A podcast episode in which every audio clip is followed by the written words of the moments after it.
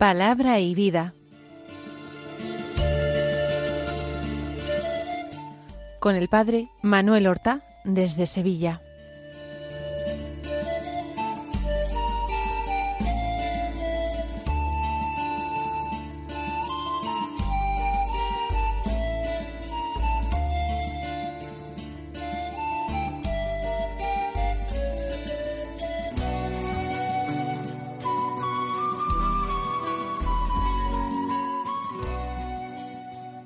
En el nombre del Padre, y del Hijo, y del Espíritu Santo. Amén. Alabados sean Jesús y María. Muy buenos días, queridos amigos, oyentes de Radio María y seguidores del programa Palabra y Vida.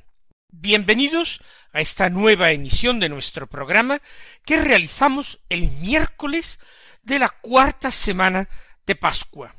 Un miércoles que es 3 de mayo, y se celebra la fiesta de dos santos apóstoles, de Felipe y Santiago, Santiago el menor. Felipe había nacido en Bethsaida. Fue del grupo que conoció a Jesús en la orilla del Jordán cuando el Bautista predicaba un bautismo de conversión y Jesús mismo había acudido a recibir ese bautismo.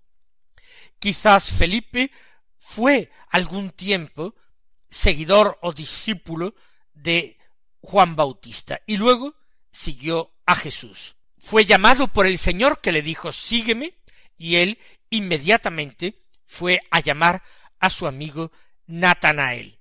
Lo mismo sale Felipe cuando eh, la multiplicación de los panes y de los peces. Jesús lo tantea diciendo de dónde sacaremos para comprar panes para todos estos hombres. En la última cena le dijo Felipe a Jesús en estos discursos de la última cena muéstranos, Señor, al Padre, y nos basta. Y Jesús había replicado Hace tanto tiempo que estoy con vosotros y todavía no me conoces, Felipe. Quien me ha visto a mí, ha visto al Padre. Santiago, Santiago el menor, es el llamado hermano del Señor. Era seguramente primo o pariente en otro grado de Jesús, del grupo de Nazaret. Era, parece, hijo de Alfeo, y fue el responsable o jefe de la comunidad cristiana de Jerusalén, cuando Simón Pedro se marchó de ella primero hacia Antioquía y luego a Roma. Gozó de un gran prestigio por su santidad personal, pero permaneció siempre muy apegado a las costumbres y a la mentalidad judía.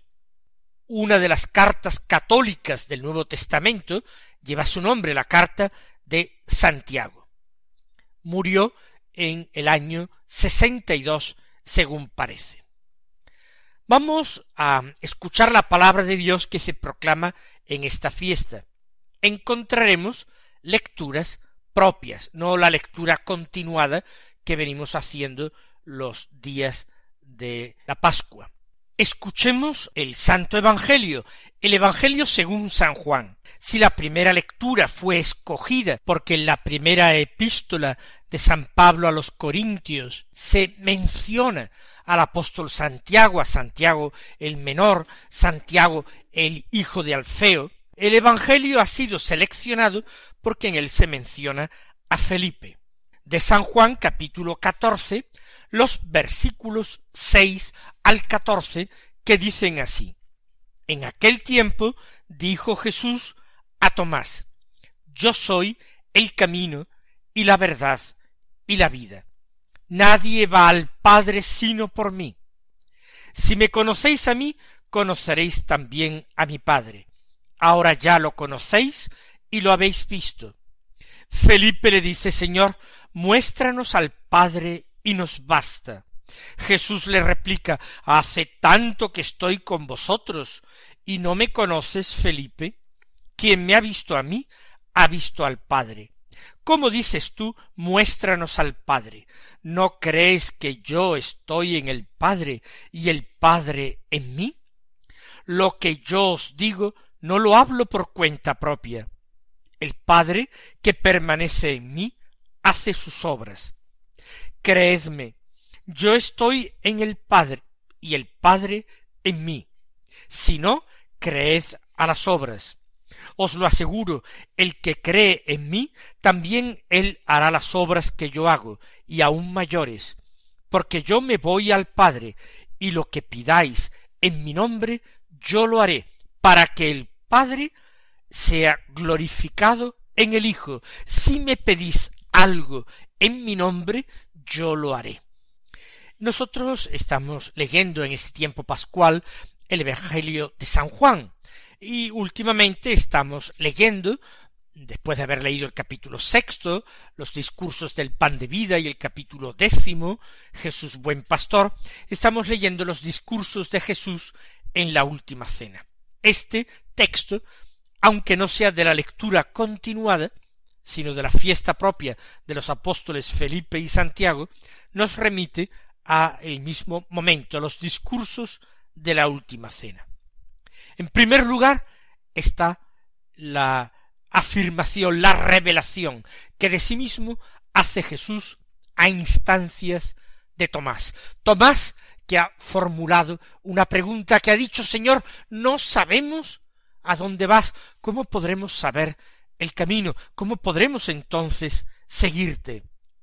Y Jesús le responde, yo soy el camino y la verdad y la vida es una de las autorrevelaciones de Jesús más importantes, más ricas de contenido de todo el Evangelio. Agradecemos al apóstol Tomás esa pregunta que motivó tal respuesta.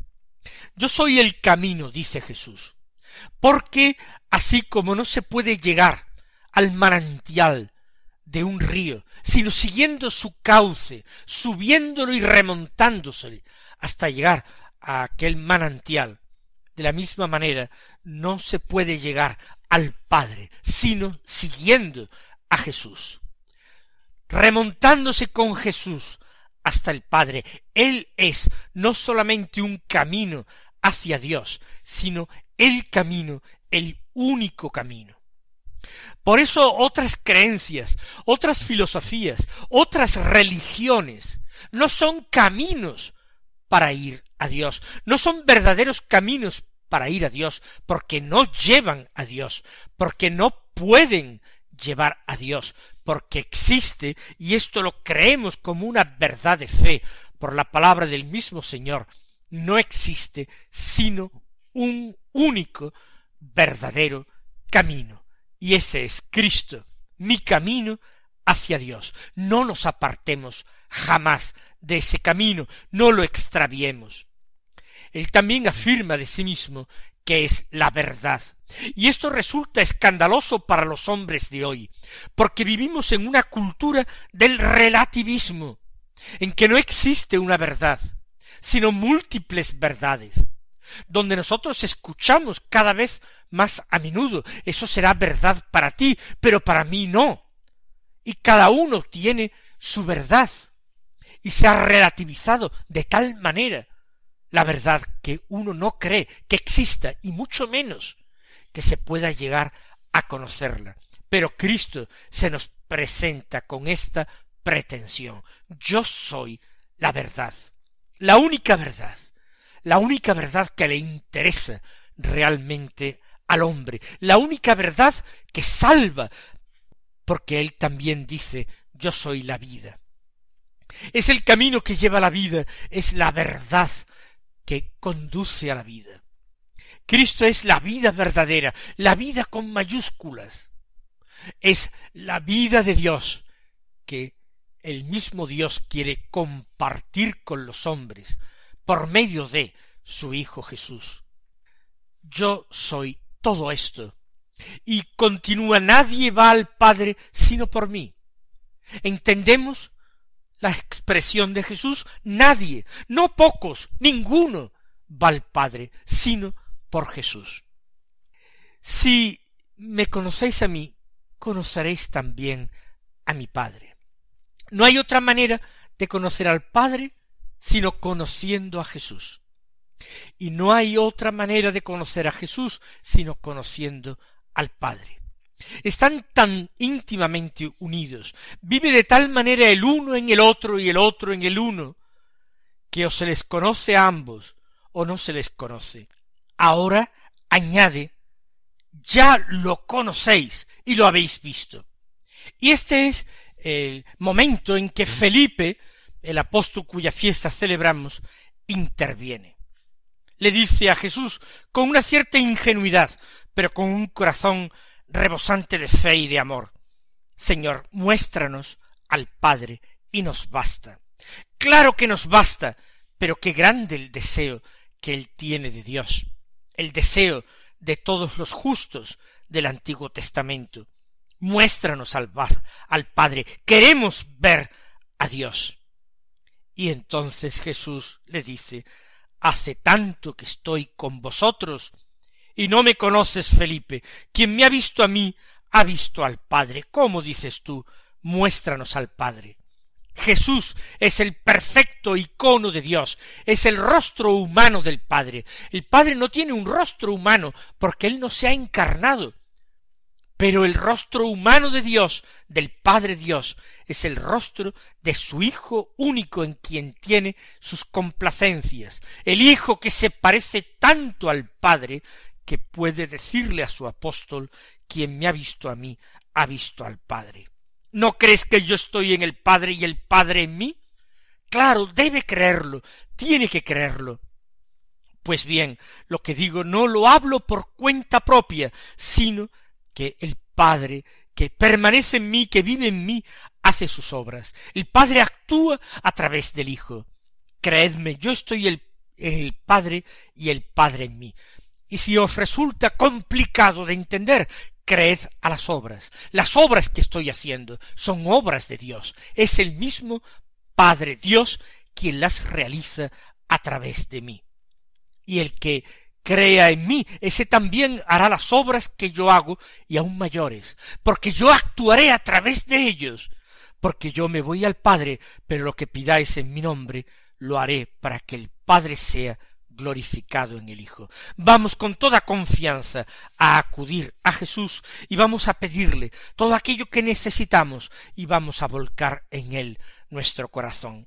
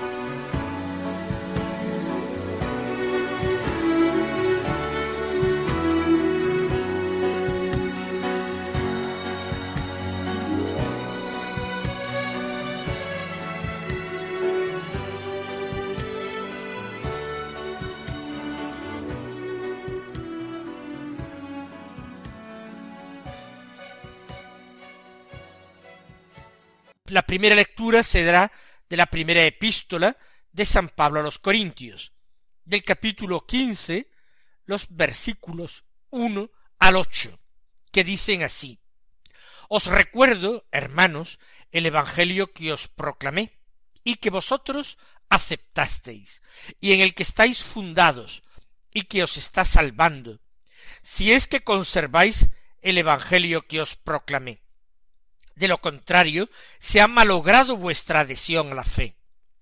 Porque lo primero que yo os transmití, tal como lo había recibido, fue esto, que Cristo murió por nuestros pecados, según las Escrituras, que fue sepultado y que resucitó al tercer día, según las Escrituras, que se le apareció a Cefas y más tarde a los doce, después se apareció a más de quinientos hermanos juntos, la mayoría de los cuales viven todavía, otros han muerto. Después se le apareció a Santiago, después a todos los apóstoles. Por último, se me apareció también a mí. Escribe Pablo su primera carta a los Corintios y escribe con cierta fuerza y con preocupación sin duda. Por eso empieza este capítulo quince diciendo aquello de os recuerdo el Evangelio que os proclamé y que vosotros aceptasteis. Ese es el Evangelio. Si ahora se apartan los corintios de él, el problema no es que Cristo haya cambiado, ni que el Evangelio haya cambiado. El problema es que los corintios no han sabido ser fieles al Evangelio que se les había anunciado. Por eso Pablo se pregunta, quizás con un cierto sarcasmo, Evangelio que vosotros aceptasteis y en el que estáis fundados, y que os está salvando, si es que conserváis el Evangelio que os proclamé. Ese Evangelio proclamado por Pablo fundó la comunidad, está a la base de su constitución como comunidad cristiana, como iglesia local. Ese Evangelio, además, es el que os está salvando. Es la gracia de Dios que salva a los hombres. Es el Evangelio de la gracia el que Pablo siempre se ha esforzado en predicar. Los corintios como comunidad cristiana existen gracias a ese Evangelio predicado por Pablo, los corintios están alcanzando la salvación gracias a ese Evangelio de la gracia que les ha sido anunciado por Pablo. Pero ¿conservan realmente el Evangelio que Pablo les dejó? ¿O están siguiendo otro Evangelio extraño predicado por otros predicadores que tienen otros intereses, pero que no han llegado a conocer verdaderamente a Cristo? predicadores que no están cimentados en esa verdad que le fue revelada a Pablo en el camino de Damasco. Porque de lo contrario, si habéis perdido ese evangelio que yo os prediqué, entonces se ha malogrado vuestra adhesión a la fe. Puede ser una tragedia, pero una tragedia real. No sería la primera comunidad que no se ha mantenido fiel y ha dado pasos hacia atrás. Ciertamente, el apóstol Pablo y sus compañeros evangelizan con fuerza, con signos, con autoridad, con gracia.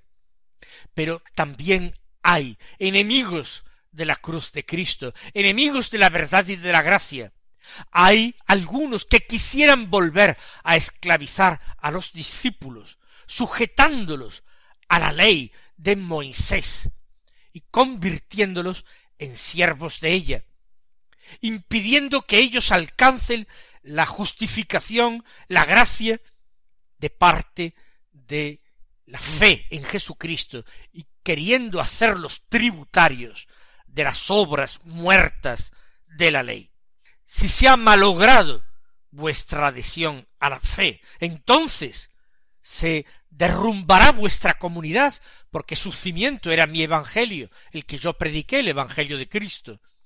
Y se arruina también vuestra salvación si ponéis la confianza en otro que en la gracia de Cristo. Porque, y ahora empieza a recordar Pablo, lo primero que yo os transmití, tal como lo había recibido, a mi vez fue esto, que Cristo murió por nuestros pecados según las Escrituras. No podemos hacer inútil el sacrificio de Cristo, su muerte redentora en la cruz, pensando que la justificación, que la salvación viene del cumplimiento de la ley mosaica. Esto es hacer inútil el sacrificio de Cristo, y a esto Pablo no está dispuesto a renunciar de ninguna manera. Pero lo primero que yo os transmití es que Cristo murió por nuestros pecados. Y esto según las escrituras estaba anunciado, está en los profetas, el sufrimiento del Mesías, el padecimiento del siervo de Yahvé, que fue sepultado y que resucitó al tercer día según las escrituras. Esto es importante, sepultado y resucitado. Sepultado quiere decir que verdaderamente murió, descendió al sepulcro. No fue una muerte aparente de la cual él fue reanimado. Fue sepultado, pero resucitó. Y todo ello, según Pablo, también según lo que estaba anunciado, escrito en las escrituras, y que se le apareció a Cefas, es decir, a Pedro, y más tarde a los doce. Hay muchos testigos de su resurrección después de la muerte. Cefas, los doce, se apareció a más de quinientos hermanos juntos. ¿Cuándo sería este acontecimiento que no narra los evangelios ni los hechos de los apóstoles? Quizás esta aparición de Jesús a más de quinientos hermanos fue en el momento de la ascensión. Podría ser. También dice que se le apareció a Santiago. Santiago es un apóstol que tenía un prestigio inmenso en la comunidad de Jerusalén, por la santidad de su vida, por su conocimiento de las escrituras, por su piedad, era respetado, respetado por los judíos, y amado y querido por los cristianos, de talante más bien conservador, apegado a las tradiciones antiguas.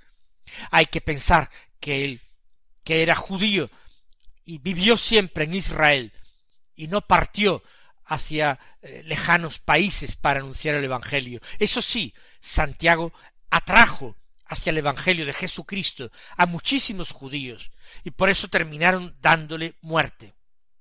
En cuanto a esos quinientos hermanos que vieron a Cristo resucitado, Pablo indica que la mayoría de los cuales vive todavía. se les puede pedir que den testimonio. Y después a todos los apóstoles otra vez.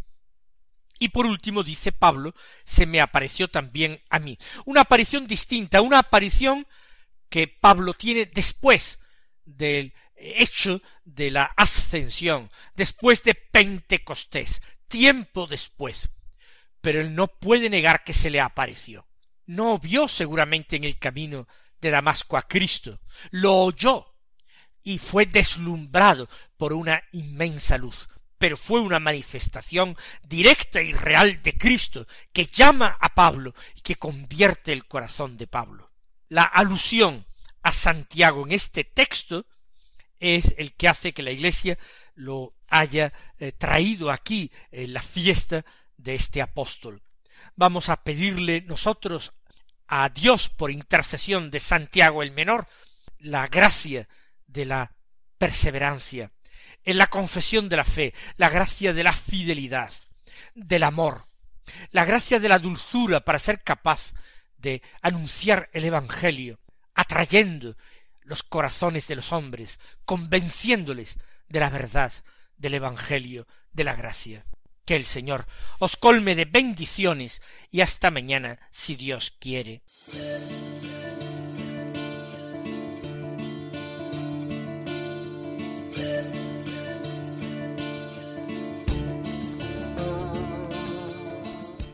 Han escuchado en Radio María Palabra y Vida un programa que dirige el padre Manuel Horta.